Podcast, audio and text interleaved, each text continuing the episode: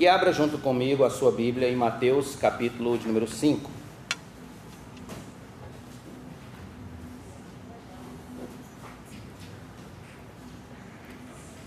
Mateus capítulo de número 5.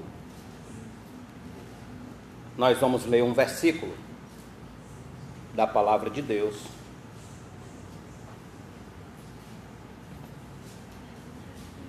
Que é o versículo de número 8. Mateus 5, versículo de número 8. Bem-aventurados os limpos de coração, porque verão a Deus. Oremos. Pai de misericórdia, neste momento te peço da tua graça que o Senhor nos dê sabedoria e entendimento da tua palavra para que assim, Senhor, possamos entender o que o Senhor quer nos falar hoje à noite. Em nome de Jesus, Pai, fica conosco e ajuda-nos por tuas misericórdias. Te agradecemos e todos nós digamos amém. Irmãos, a cada momento que eu vivo da fé cristã, eu obtenho mais convicção de que cristianismo bíblico não é somente uma questão de intelecto, conhecimento, inteligência, de dogmas, erudição. Mas antes, e em última análise, é uma questão do coração. O evangelho de Cristo, ele interessa-se pelo estado do coração. A ênfase do evangelho recai sobre o coração. A bem-aventurança que lemos do Sermão do Monte nos dá conta dessa verdade evangélica que, como veremos, permeia toda a Escritura. Quando Jesus proferiu o Sermão do Monte, eu vou relembrar vocês, o alvo dele foi o de fazer com que seus discípulos vivesse uma justiça que excedesse em muito a dos escribas e fariseus. E por quê? Porque os fariseus e os escribas, eles eram muito preocupados com externalidades. Eles eram muito preocupados com aparências. Então, eles conseguiram reduzir, diminuir a interpretação, a verdadeira interpretação da lei há uma aplicação da lei na mera conduta, na mera prática externa. Eles pararam de se preocupar com a essência da lei, com o espírito da lei, jogaram isso fora e ficaram apenas com a letra da lei. A letra da lei. Por exemplo, Veja comigo no capítulo 5, os versos de número 27 e 28. Vocês ouviram o que foi dito: não cometa adultério. Verso 28. Eu, porém, lhes digo, agora vem a interpretação correta do mandamento de não cometer adultério. Olha a interpretação correta. Eu, porém, lhes digo: Todo que olhar para uma mulher com intenção impura já adulterou com ela no coração. Porque na teologia dos fariseus, eles ficavam apenas no ato em si. Se não aconteceu o ato em si, então não temos pecado. Mas para Cristo, essa não era a verdadeira ideia da lei. A verdadeira ideia da lei era que se no meu coração, se lá no meu íntimo, eu já desejei a mulher, isso já me fez adulterar com ela no meu coração.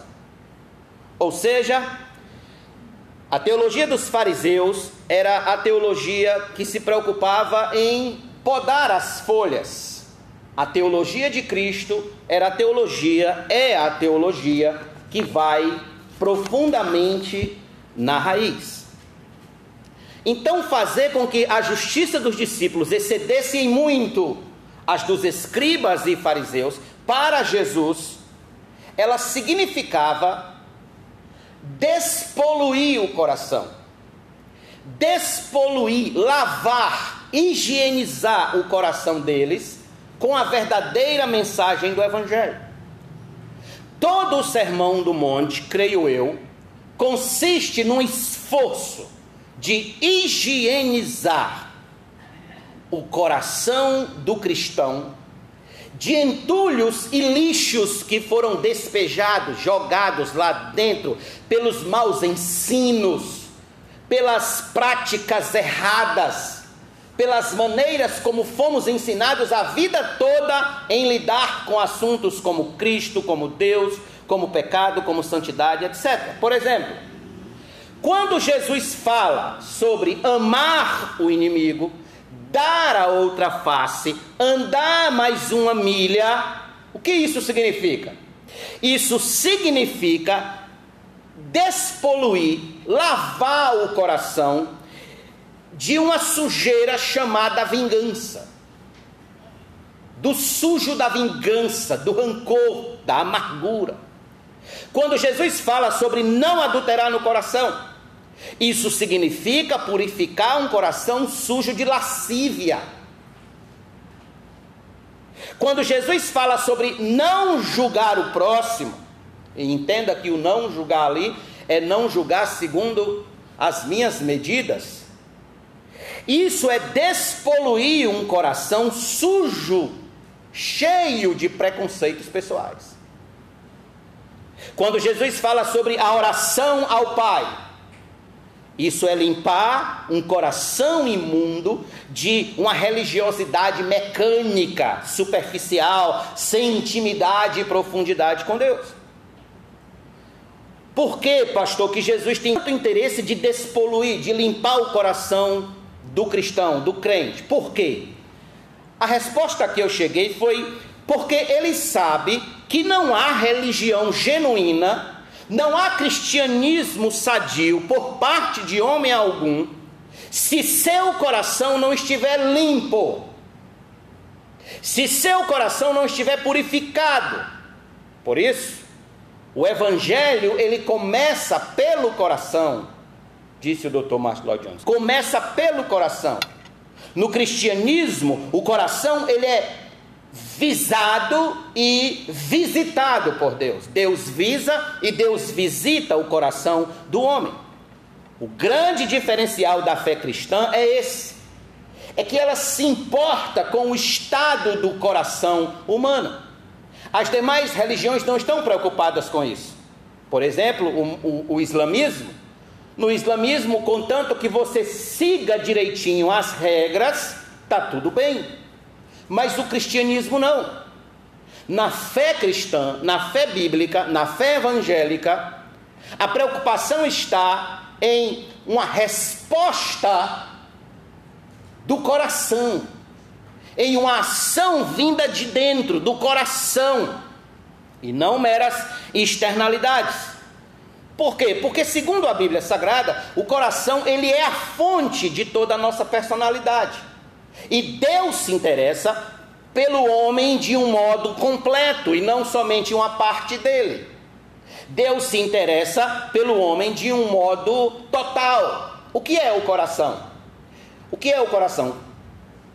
Biologicamente, a gente sabe que o coração é o músculo que bombeia o sangue, não é isso? Mas nas escrituras, o coração ele vai além disso, ele não se resume apenas a isso. O coração nas escrituras, ele é a sede, ele é a fonte de todos os nossos afetos e emoções. E ele é mais que isso. O coração ele se divide em três partes. O coração, segundo as escrituras, se divide em mente, emoção e vontade. Mente, emoções e vontade. Então ele funciona da seguinte forma: o coração, segundo as Escrituras, A mente codifica uma mensagem, o coração leva, a mente codifica a mensagem, isso nos leva a uma ação e agindo a gente sente as emoções necessárias da ação. Então é essa trinca. Você pensa, você age e você sente. Isso é o coração. Por exemplo, abra sua Bíblia comigo aí em Romanos capítulo 6, por favor. Romanos 6. Romanos capítulo número 6.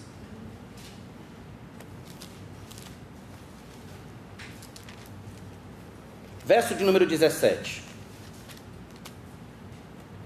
Aqui nós temos bem o conceito de coração segundo as Escrituras. Como funciona o centro da nossa personalidade. Romanos 6,17. Mas graças a Deus, que tendo sido escravos do pecado, vocês vieram a, a obedecer de coração a forma de doutrina a que foram entregues. Observe, obedecer significa obedecer a doutrina envolve a mente. Isso envolve o intelecto. Obedecer a doutrina, isso de coração. Isso envolve as emoções.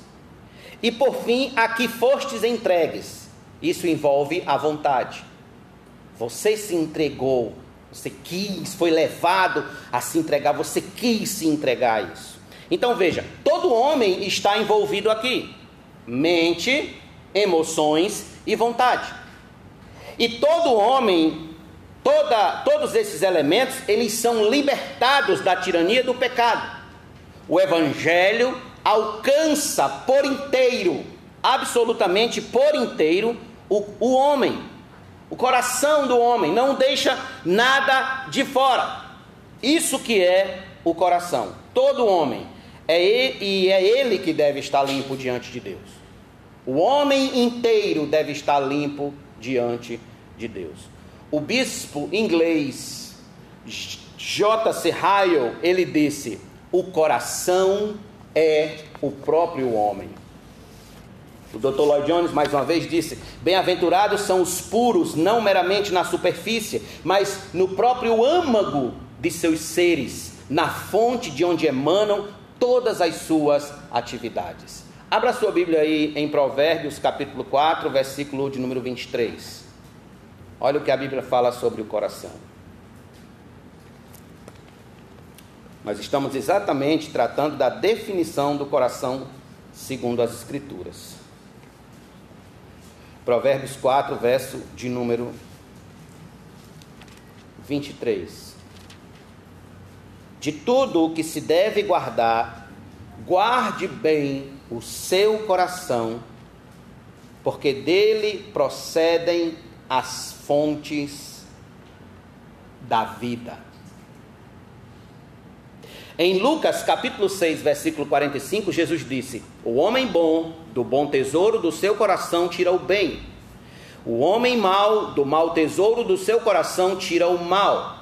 Porque da abundância do seu coração fala a boca. Ou seja, é no coração, é nessa fonte de onde se procede tudo, onde se processa tudo, que Deus requer limpeza. Deus requer pureza. É por essa razão, irmãos, que Deus se importa com o coração do homem.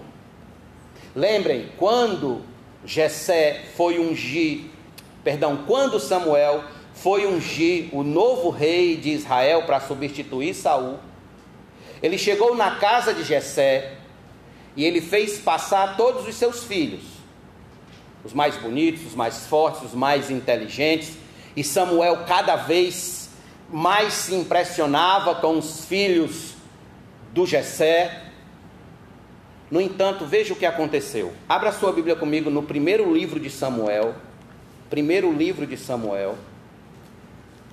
Capítulo de número 16.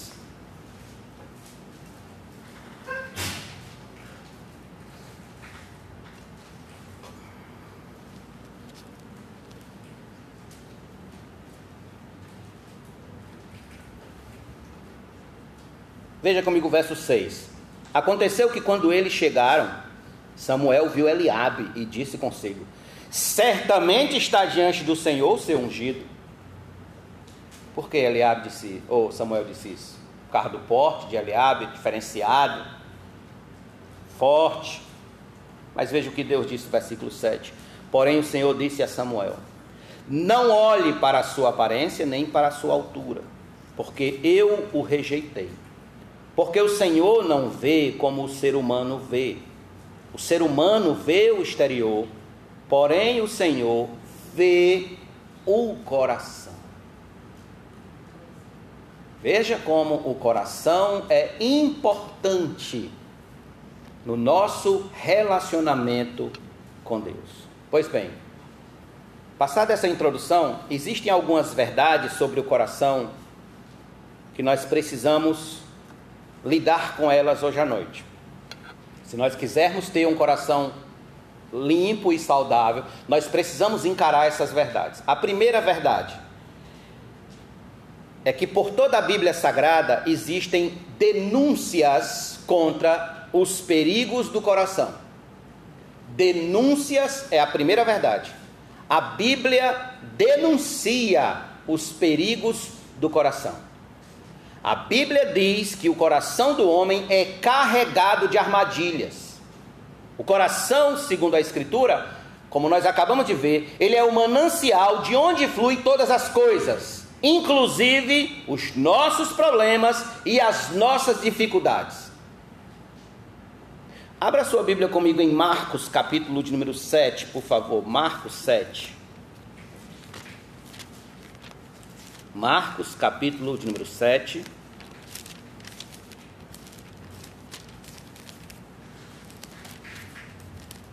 Veja o verso de número 21 a 23. Porque de dentro do coração das pessoas é que procedem os maus pensamentos, as imoralidades, sexuais, os furtos, os homicídios, os adultérios, a avareza, as maldades, o engano, a libertinagem, a inveja, a blasfêmia, o orgulho, a falta de juízo. Todos estes males vêm de dentro e contaminam o homem, ou contaminam a pessoa. Aqui está a resposta para todos os problemas da humanidade: o coração.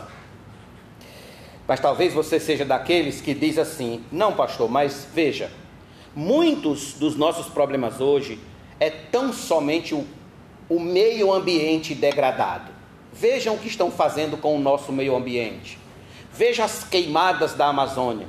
Veja os problemas das queimadas na Grécia, na, nos Estados Unidos. O nosso problema é o meio ambiente. Se tão somente nós lutássemos mais pelo meio ambiente, pelas árvores da Amazônia, pelos micos leões dourados, pelas baleias do Pacífico ou pelos cangurus da Austrália, tudo estaria resolvido neste planeta e nós não teríamos mais problema porque nós resolvemos o problema que é o meio ambiente degradado. Outros dizem que o problema da humanidade não é o meio ambiente, mas a pobreza, a miséria, a fome. Inclusive, essa é a espinha dorsal da chamada teologia da libertação. Então, se nós tão somente resolvêssemos a questão da distribuição de renda, se melhorássemos a, a vida das pessoas com mais comida, mais dinheiro, mais crédito, a fim de tirar as pessoas dessa situação de pobreza, o mundo seria diferente. Outros levantam a questão e dizem: não, não, não, não, não.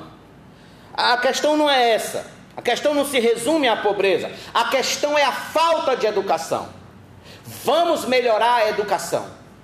Vamos corrigir essa lacuna. Vamos resolver o problema da educação. O problema é que as pessoas não têm educação. Então só há pobreza porque falta educação, só há problemas com o meio ambiente porque as pessoas não foram educadas corretamente a lidar com o meio ambiente. Se tão somente nós resolvermos a questão da educação, então tudo ficará bem e o mundo será um mundo melhor. E eu pergunto: será? Eu concordo que tudo isso são problemas mas nem de longe tocam a causa de toda sorte de males que nos assolam, nem de longe. Tudo isso são consequências e não a causa. Nós, quando falamos de meio ambiente e de resolver o problema da fome, e de resolver os problemas dos micos leões dourados, e de resolver o problema da educação e da pobreza, bem, nós estamos apenas prognosticando as coisas, mas não estamos diagnosticando, não estamos dando a causa do porquê as coisas estão como estão. A fonte de toda a calamidade que existe na face dessa terra não é o meio ambiente, não é a pobreza, não é nada disso. É o coração do homem afastado de Deus. Jesus disse, porque do coração procedem todas essas coisas. Do coração. Deixa eu dar mais um exemplo. Antes de Deus mandar o dilúvio sobre a terra, irmãos, Deus disse a Noé. Vá comigo, por favor, a Gênesis, capítulo de número 6. Gênesis 6. Veja o que Deus disse a Noé.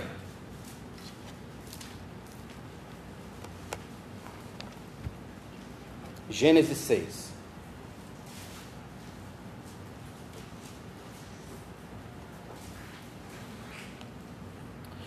Verso 5: O Senhor viu que a maldade das pessoas havia se multiplicado na terra, e que todo o desígnio do coração delas era continuamente mal. Agora veja o verso 13. Então Deus disse a Noé, falando sobre a arca: Resolvi acabar com todos os seres humanos, porque a terra está cheia de violência por causa deles. Eis que os destruirei juntamente com a terra. Muito bem, agora vamos destruir esses pecadores e tudo está resolvido. Não haverá mais coração sujo na face da terra, todos morrerão, só ficará Noé, o único de coração limpo, então tudo estará bem. Certo? Errado. Por quê? Veja comigo o que o próprio Deus disse no capítulo 8, verso de número 20 e 21.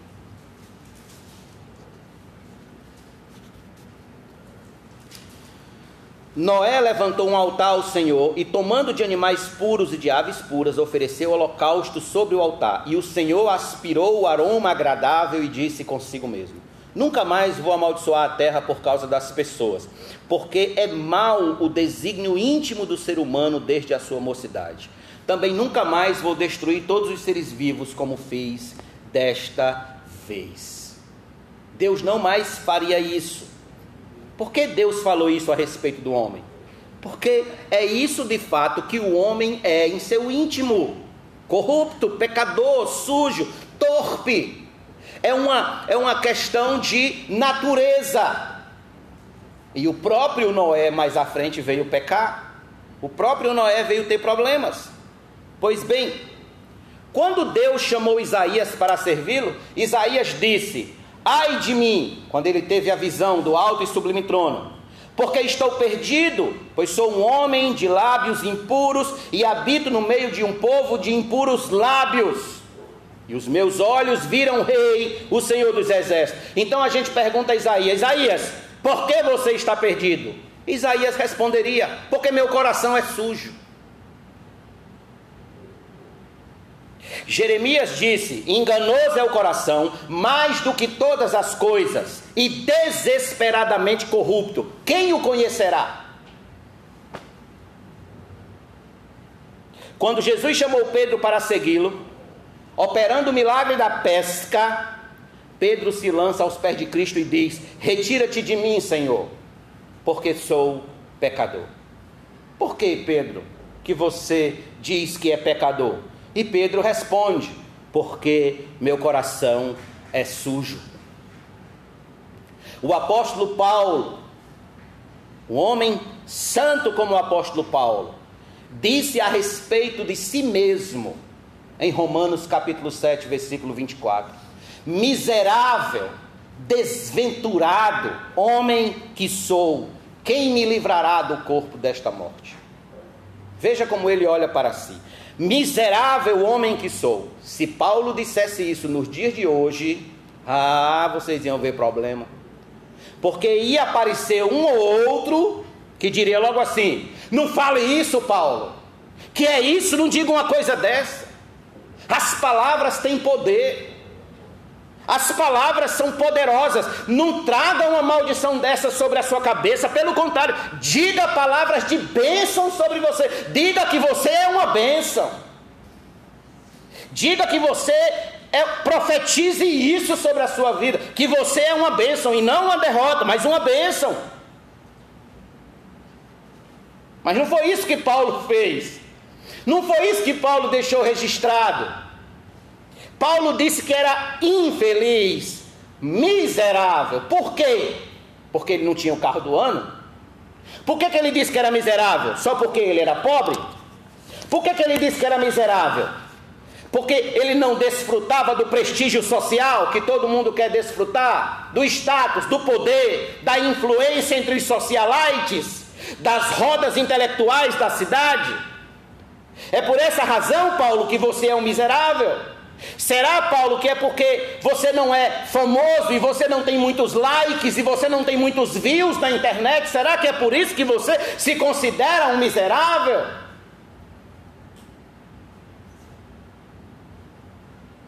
Então Paulo responde, vá comigo para Romanos capítulo número 7, por favor. Olha a resposta do apóstolo. Romanos 7, verso 18 e 19.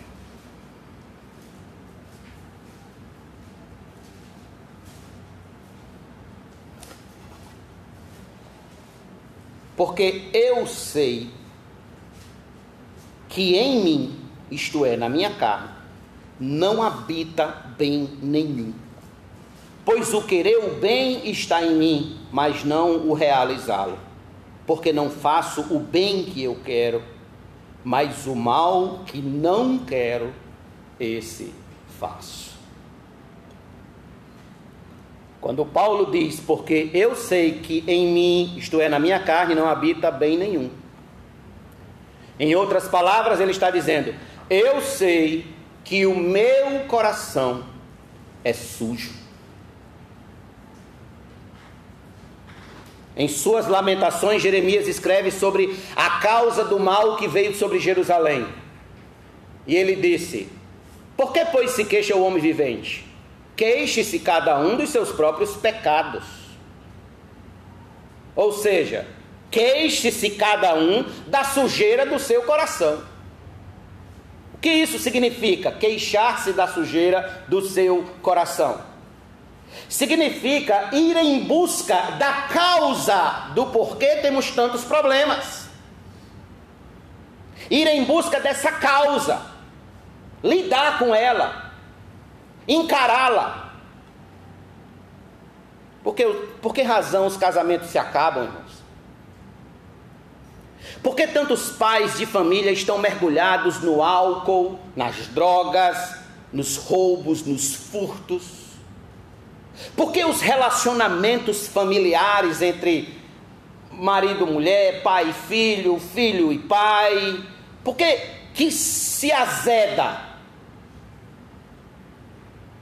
Por que razão amigos traem uns aos outros? Por que se mata com tanta facilidade hoje? Por que razão há tanta corrupção na política? Por que razão? Por que será que muitos desprezam Deus, desprezam a igreja, desprezam a Bíblia Sagrada? Por que será? Por que, que a falta de educação e a ignorância é tão absurda em nosso país? Por que será? Por que será que o caos da violência, dos assaltos, é tão crescente ao nosso redor?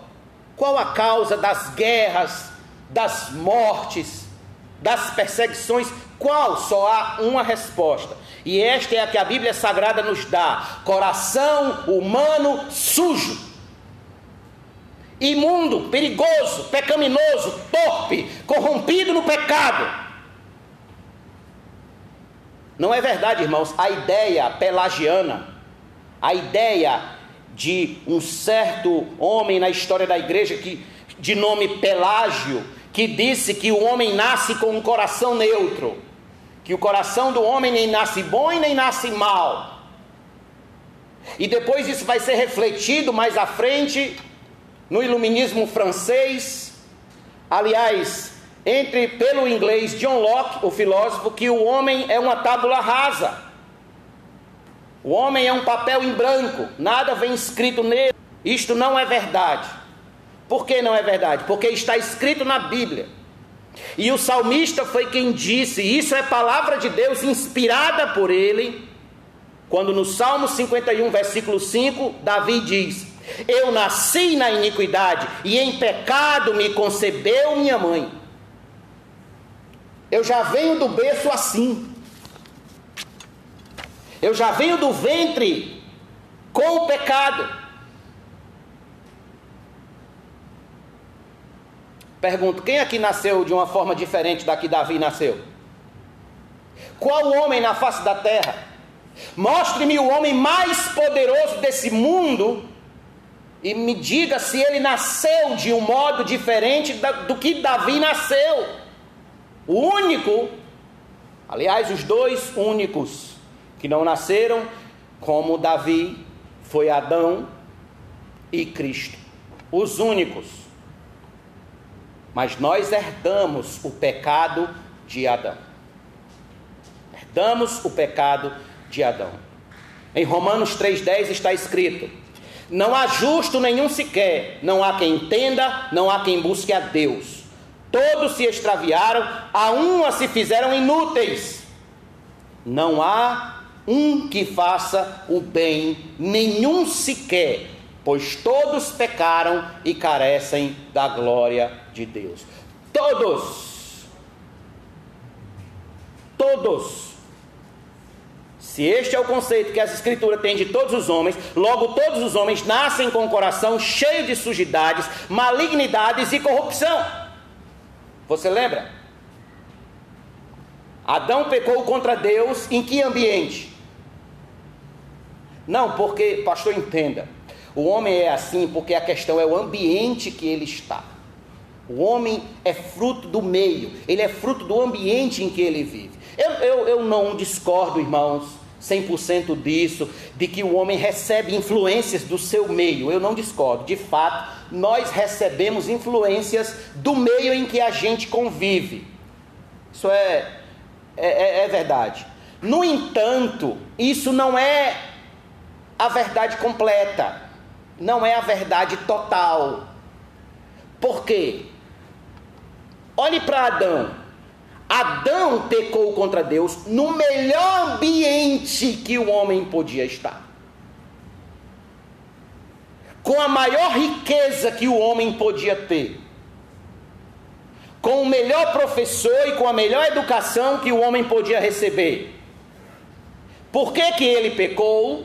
porque ele não atentou para o perigo da cobiça em seu coração. Ele não atentou. Então, por uma questão de criação e metafísica, todos os homens que respiram sobre a face da terra são descendentes de Adão. Logo, concluímos que todos já nascem geneticamente com a sujeira do coração de Adão no seu próprio coração. Jonathan Edwards, um pregador da igreja, da história da igreja, ele dizia que a evidência porque sou pecador é porque eu peco. Por que eu sou pecador? Porque eu peco. Pois bem, irmãos, a evidência porque meu coração é sujo é porque muitos dos meus pensamentos são sujos e torpes. E as minhas atitudes, consequentemente, tenderão a ser sujas e torpes. Mas você disse: Que é isso, pastor? Quem é o Senhor para falar assim comigo? Quem o senhor pensa que é? Quem o senhor acha que é para dizer que meu coração é sujo? O senhor me conhece? O senhor sabe quem eu sou? Eu sou um bom homem, sou um bom marido, sou um pai de família decente, só vivo do trabalho para casa e vice-versa. Eu não bebo, eu não fumo, eu não mato, eu não roubo, eu sou honesto em meus negócios. Como o Senhor pode me provar que sou um homem cujo coração é sujo e pecaminoso? Como? Preste atenção. É muito simples. Responda fielmente às perguntas que eu vou fazer aqui agora e você mesmo tira as conclusões. Se o seu coração é limpo ou sujo. Você teria coragem de expor tudo o que você pensou nas últimas 24 horas aqui no Data Show, se você pudesse? tudo o que você pensou nas últimas 24 horas.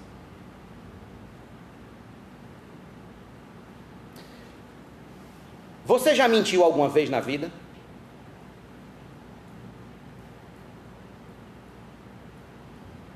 Já fofocou da vida de alguém? Já desobedeceu a seu pai ou a sua mãe?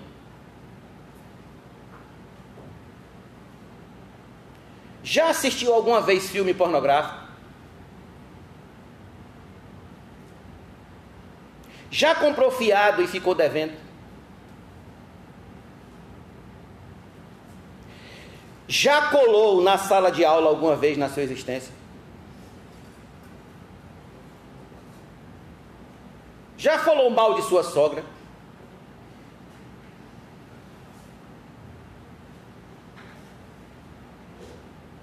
Qual é a sua resposta? Eu indico aos irmãos a leitura do livro, para quem gosta, ou assistir o filme O Senhor das Moscas, de William Golding. O Senhor das Moscas é um, é um livro que fala de um grupo de crianças que caíram numa ilha, que o avião deles caiu numa ilha. Só crianças.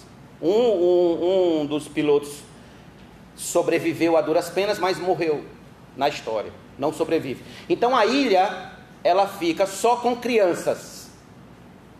Então vai ser uma ilha, um paraíso, não é isso? Só crianças, só gente doce, né?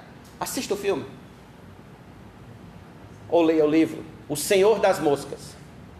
E ali você verá crianças disputando poder crianças dis, disputando controle das mentes uns dos outros, coisas que a gente vê entre os, os adultos, crianças assassinando umas às outras, no ambiente infantil, no ambiente de crianças.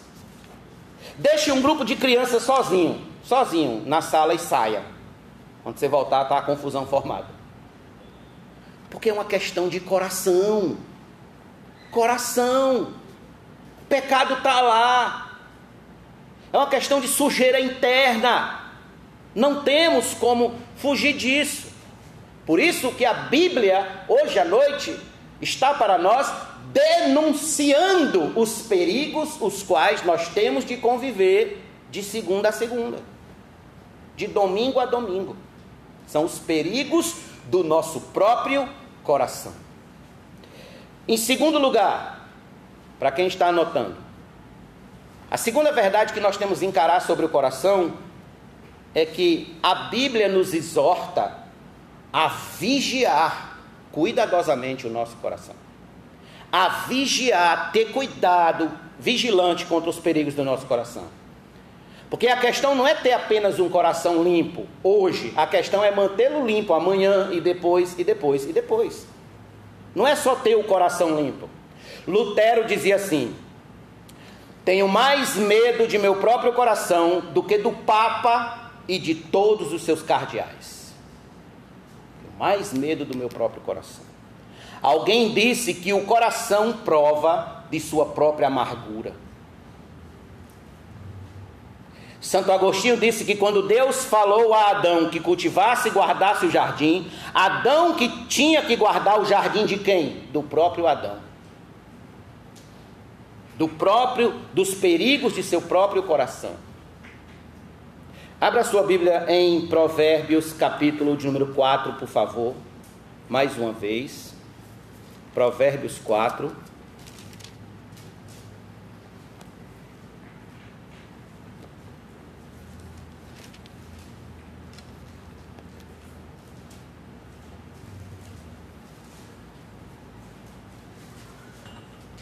Nós vamos ler esse versículo novamente, que diz assim: só a face A. De tudo que se deve guardar, verso 23. De tudo que se deve guardar, guarda o teu coração. Guarde bem o seu coração. É vigilância, cuidado. Vá para Lucas, por favor, capítulo de número 21, Lucas 21. Verso de número 34.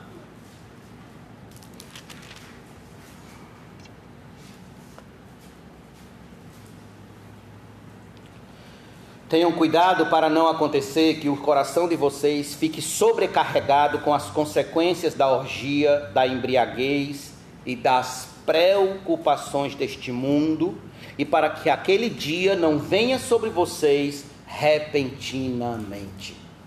Tenha cuidado, vigie o seu coração. Agora vá para Hebreus, por favor. Hebreus, capítulo 3.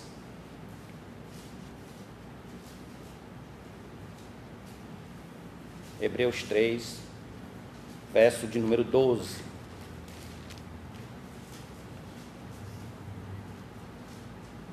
Tenham cuidado, irmãos. Isso aqui vai para as crianças, todos que estão aqui, do mais novo ao mais idoso. Tenham cuidado, irmãos, para que nenhum de vocês tenha um coração mau e descrente, que o leve a se afastar do Deus vivo. Tenham cuidado. Tenham muito cuidado. Vigiem. Coração sobrecarregado e incrédulo é coração sujo. Sujo. Perigoso. Mata. Por que, que a Bíblia nos adverte? Por que, que nós devemos nos importar em vigiar o nosso coração? Deixa eu dizer a vocês o porquê. Deixa eu começar falando sobre a história do Brasil. No dia 22 de abril de 1500, quando o Brasil foi descoberto na história, conforme a gente lê nos livros do MEC, quando a armada de Pedro Álvares Cabral aportou em terras brasileiras, o escrivão Pero, Pero Vaz de Caminha, escrivão da armada, escreveu uma carta ao rei Dom Manuel relatando a beleza do lugar. E nessa carta, Pero Vaz de Caminha escreveu o seguinte: Nesta terra, tudo que se planta dá. Tudo que se planta dá. Pois bem, então vamos lá. Assim é o nosso coração. Tudo que se planta dá. Tudo que se planta. Na parábola do trigo e do joio, diz que o fazendeiro semeou boa semente de trigo no seu campo, mas enquanto os homens dormiam, veio o inimigo dele e semeou também o joio, e retirou-se. E quando cresceu a plantação, lá estava o trigo e o joio juntos, porque o homem dormiu.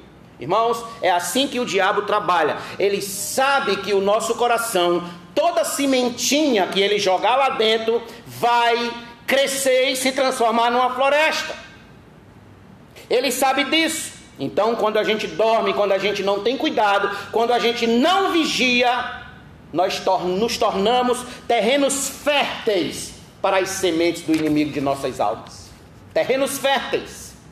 Aqui em Provérbios, capítulo número 6, está escrito o seguinte, versículo de número 12: Perverso e vil é o que anda com a iniquidade na boca pisca os olhos, arrasta os pés e faz sinais com os dedos. no seu coração há perversidade, está sempre planejando o mal e semeando discórdias. No seu coração, ele está sempre semeando discórdia, jogando discórdias.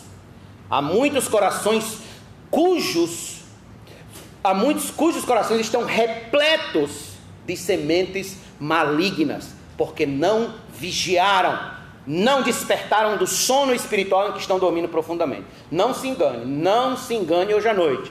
Se você não cuidar do seu coração, o diabo não mostra para poluí-lo, sujá-lo com pecados, pensamentos, desejos, intenções, motivações torpes e vis. Torpes e vis. Pastor, quando é que eu não vigio o meu coração? Vamos lá. Você não vigia seu coração quando você não lê e não estuda a palavra de Deus. Você está deixando seu coração de portas abertas. Quando você não vive em oração constante, você está deixando seu coração de portas abertas. Quando você não anda no espírito e sim na carne. Quando você dá ouvidos a conversas caluniosas contra alguém e alimenta isso. Quando você assiste ou lê o que a Bíblia Sagrada não aprova. Quando anda com pessoas, amigos que não edificam a sua vida espiritual, você está deixando as portas do seu coração escancarado, você não está cuidando dele, não está vigiando, está permitindo que as pessoas entrem e, e, e, levem lixo para dentro dele e o coração fique imundo de sujeiras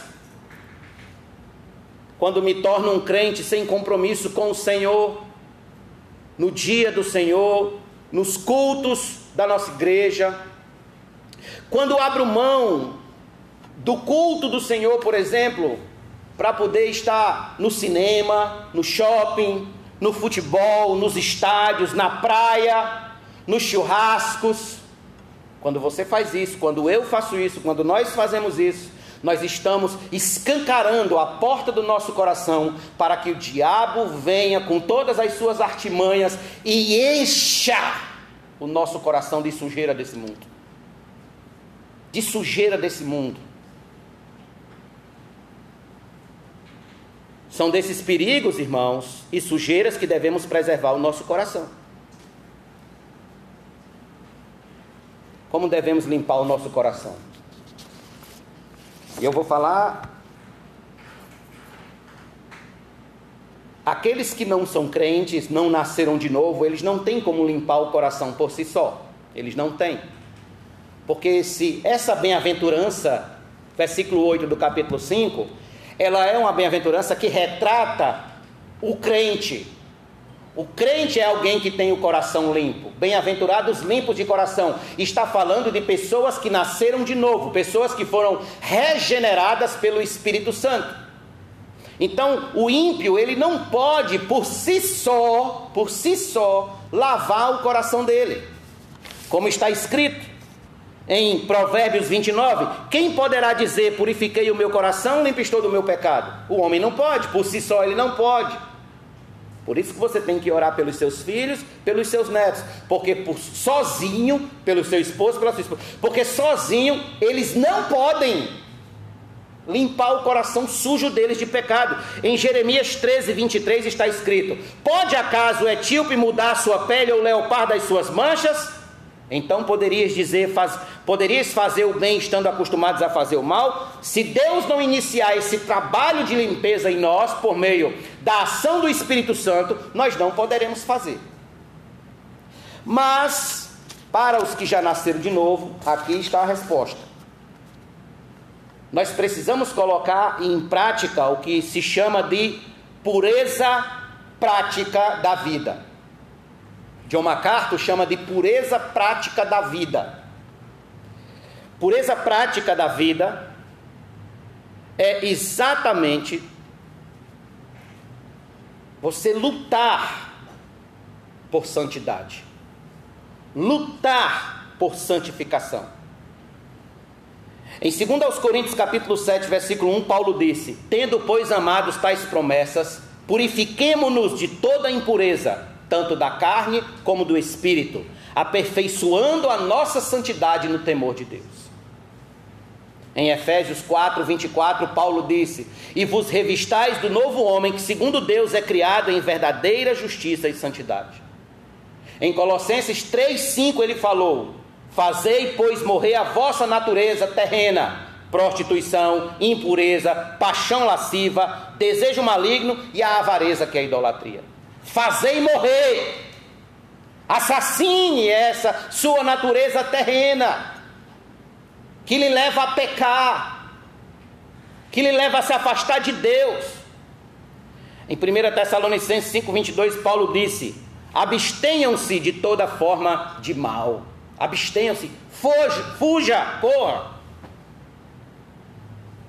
Tiago disse: A religião pura e sem mácula para com o nosso Deus e Pai é esta: visitar os órfãos e as viúvas nas suas tribulações e a si mesmo, olha o que Tiago diz, e a si mesmo guardar-se incontaminado do mundo. Essa é a religião verdadeira. Você tem feito isso, guardado-se incontaminado do mundo. Pastor, me dê duas ferramentas, duas ferramentas só que eu peço hoje à noite, que o Senhor me diga para eu poder trabalhar a minha pureza prática da vida. E eu vou lhe dar duas ferramentas. Primeira, anote aí: ler estudar, meditar, conhecer e decorar as Escrituras. Esse, é o primeiro instrumento. Primeiro instrumento, a palavra. Ler, estudar, meditar, conhecer, decorar as Escrituras. João 15,3: Vós já estáis limpos pela palavra que vos tenho falado. Em Apocalipse 1,3, bem-aventurado aqueles que leem e aqueles que ouvem as palavras da profecia. Bem-aventurados. Por quê? Porque ela purifica o coração. Segundo instrumento, a segunda ferramenta: orar e confessar os seus pecados todos os dias. Todos os dias, confessar e orar os seus pecados. João, 1 João 9. Se confessarmos os nossos pecados, Ele é fiel e justo para nos perdoar os pecados e nos purificar de toda injustiça. Creio eu, irmãos, que se fizermos isso regularmente, como cristãos que anelam por um coração limpo, a gente pode até não vencer a guerra, mas a gente vencerá grandes batalhas diariamente contra os perigos do nosso coração. Muito bem. Terceiro e último lugar, para encerrar. Primeiro, nós falamos sobre a existência dos perigos do coração. Segundo, nós falamos sobre a necessidade de vigiar contra essas ameaças. E terceiro e último lugar, a Bíblia Sagrada honra o homem cujo coração é limpo prometendo a ele o maior desfrute de glória e esperança da religião. O que é? Ver a Deus. Ver a Deus. Então, em terceiro lugar, lance mão da promessa de um dia ver a Deus. Em Mateus capítulo 5, capítulo 5 versículo 8, está escrito: Bem-aventurados os limpos de coração, porque verão a Deus. Eu não quero entrar aqui num debate teológico se a gente vai ver Deus Pai pessoalmente uh, ou não, ou se somente na pessoa de Cristo ou não. Essa não é a discussão, eu não quero entrar nessa discussão, eu acho isso altamente secundário. O importante aqui é a promessa. A promessa diz que eu verei a Deus. Isso é o que importa que um dia eu verei a Deus. Lá estava eu no lamaçal do pecado, perdido, miserável pecador, como nós cantamos aqui no hino de número 46 do cantor cristão. Eu, perdido pecador, longe do meu Jesus, lá estava eu. Cristo foi com o seu evangelho, me alcançou, me regenerou pelo lavar da palavra, pelo lavar do Espírito Santo, lavou o meu coração. Então eu vivi uma vida toda lutando diariamente contra o meu pecado, contra as sujeiras que ainda haviam dentro do meu coração, orando a Deus, pedindo perdão, confessando meus pecados, lendo a palavra, conhecendo a palavra, meditando nas Escrituras, até que chegou o grande dia de eu passar para a eternidade. Então eu passo para a eternidade, as portas deste mundo se fecham para mim, e as portas da eternidade se abrem para mim, então ali eu recebo a promessa de ver a Deus, de estar com Deus. Quantos santos já não estão gozando dessa promessa de ver a Deus neste exato momento? Quantos santos, quantos salvos, quantos homens e mulheres jovens, quantos adolescentes, quantas senhoras, senhores, casados, solteiros, quantos já não estão gozando dessa promessa bendita de um dia ver a Deus na glória? Você quer ver Deus? Eu quero ver Deus. Alguém disse que muitos querem ver Deus, mas não querem morrer. É complicado, né? Mas Cristo pode vir, né? Cristo pode vir e a gente não precisar morrer. Então, o Dr. Lloyd Jones dizia: Este é o alvo supremo da religião, ver a Deus. James Hastings disse que ver a Deus tem sido o último propósito de toda a filosofia, a última esperança de toda a ciência e permanecerá sendo o desejo de todas as nações. No Salmo 23, versículo 3, Salmo 24, verso 3 e 4. O monte do Senhor, quem há de permanecer no seu santo monte? O que é limpo de mãos e puro de coração, que não entrega a sua alma à falsidade, nem jura dolosamente. Tiago capítulo 4, versículo 8 diz: Chegai-vos a Deus, e ele se chegará a vós outros. Purificai as mãos, pecadores, e vós que sois de ânimo dobre, limpai o coração. Hoje é noite, irmãos, que devemos orar para que o Senhor nos limpe ainda mais o coração.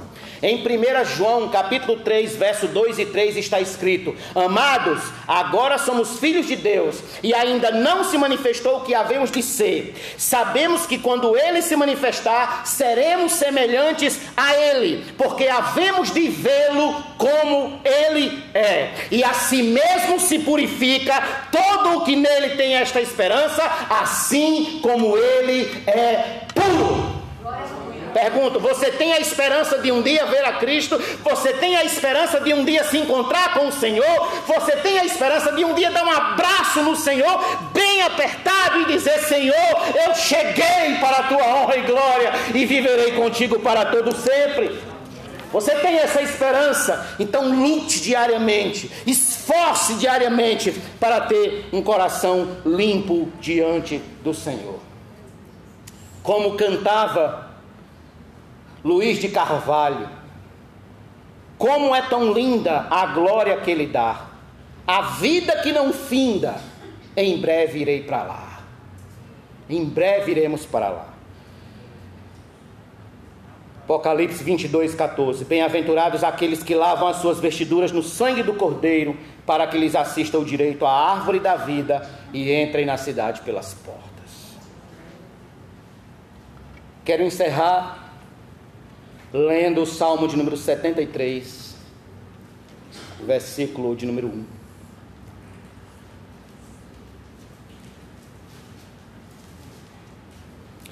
Cristo, meus irmãos, é a grande promessa da glória, é a grande esperança da glória. Se no céu você espera outra coisa, se no céu você espera outro prazer, que não seja Cristo, você está redondamente enganado. O único prazer da glória do coração do salvo na eternidade é Cristo Jesus. Ele é a nossa maior esperança. Salmo 73, versículo 1. De fato, Deus é bom para com Israel, para com os de coração limpo. Amém. Vamos ficar de pé. Gratos ao Senhor por Sua palavra.